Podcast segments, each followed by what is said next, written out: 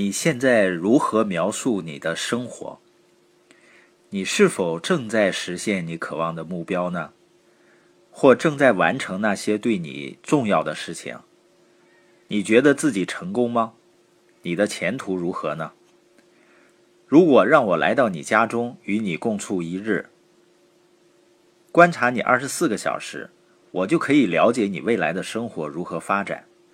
当我在大会上这样说的时候，听众们总是反应强烈，一些人对此表示惊讶，一些人则表现出防备，认为我会对他们轻易做出判断。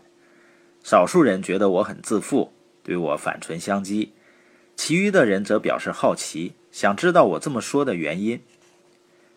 因为成功的奥秘是由你每天的日程表决定的。如果你做出一些重要决定，并且每天很好的去实施它们，你将获得成功。你的生活将永远无法发生改变，除非你改变每天所做的事情。成功不会某一天突然降落在某人身上的，失败也是一样，这是一个过程。你生命的每一天都在为第二天做准备。你今天所做的事情造就你的未来。换句话说。你今天的生活方式正在为明天做准备。问题是，你在准备什么呢？准备成功，或是准备失败？当我长大的时候，父亲曾对我说：“你可以现在付出代价，以后享乐；或者是现在享乐，以后再付出代价。无论怎样，你都要付出代价。”意思就是，你今天可以享乐，为所欲为，不把这些当回事儿。但如果这样做了，你今后的生活将会更艰难。但是，如果现在就更努力的工作，你在将来会取得收获的。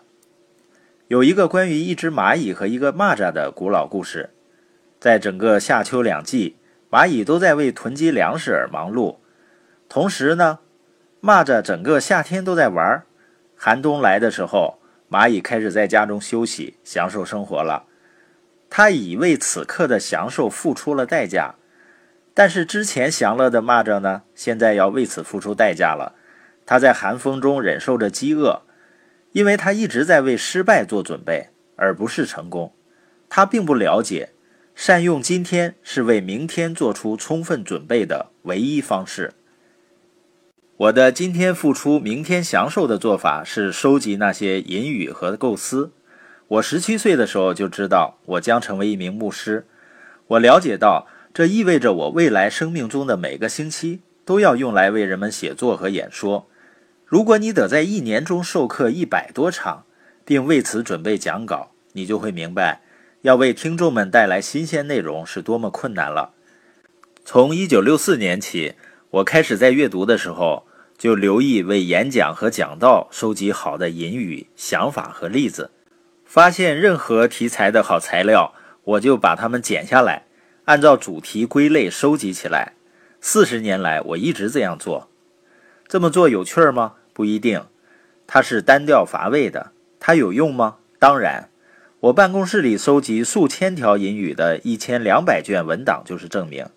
每当我需要准备一篇讲稿或撰写某一章节时，我不再需要花费大量的时间寻找高质量的素材。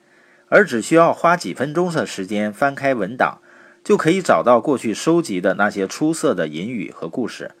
我把阅读和收集当做每天付出的代价，从而使明天更美好。这就是为成功而做准备的方法。我总是把今天看作是对未来的准备，让它为我明天的成功铺平道路。这种想法的好处之一是树立信心。当你在学校的时候。是否因为学习出色可以径直走进考场，绝对相信自己可以在考试中获得好成绩的？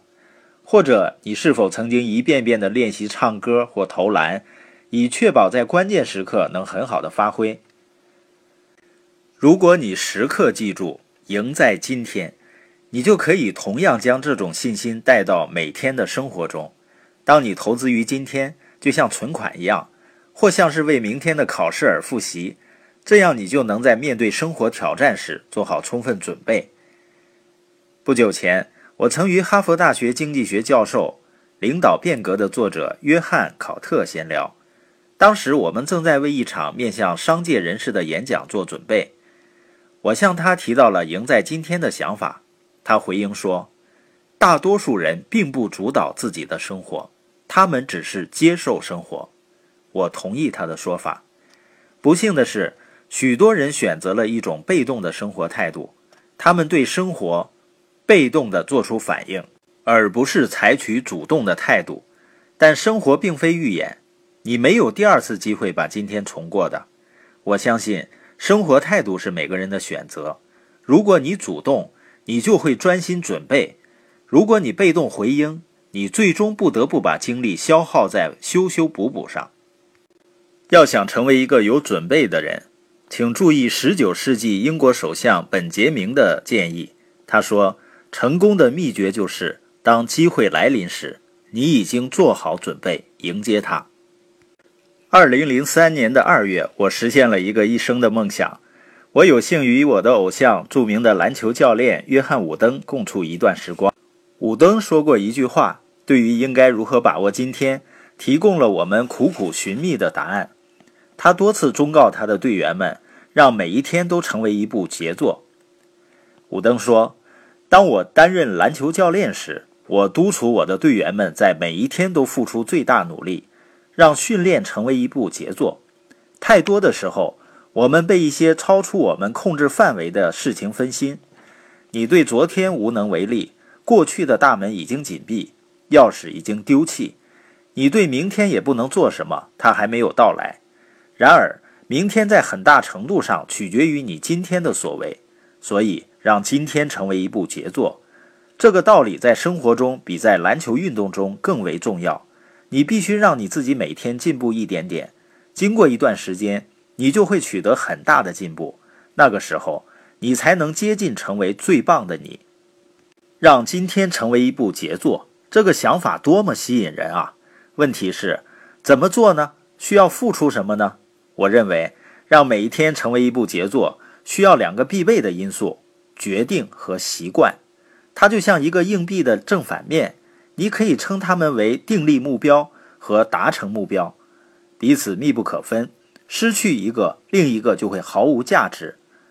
我这样说是因为，好的决定减去每天的自律，等于无回报的计划；每天的自律减去好的决定，等于无回报的枷锁。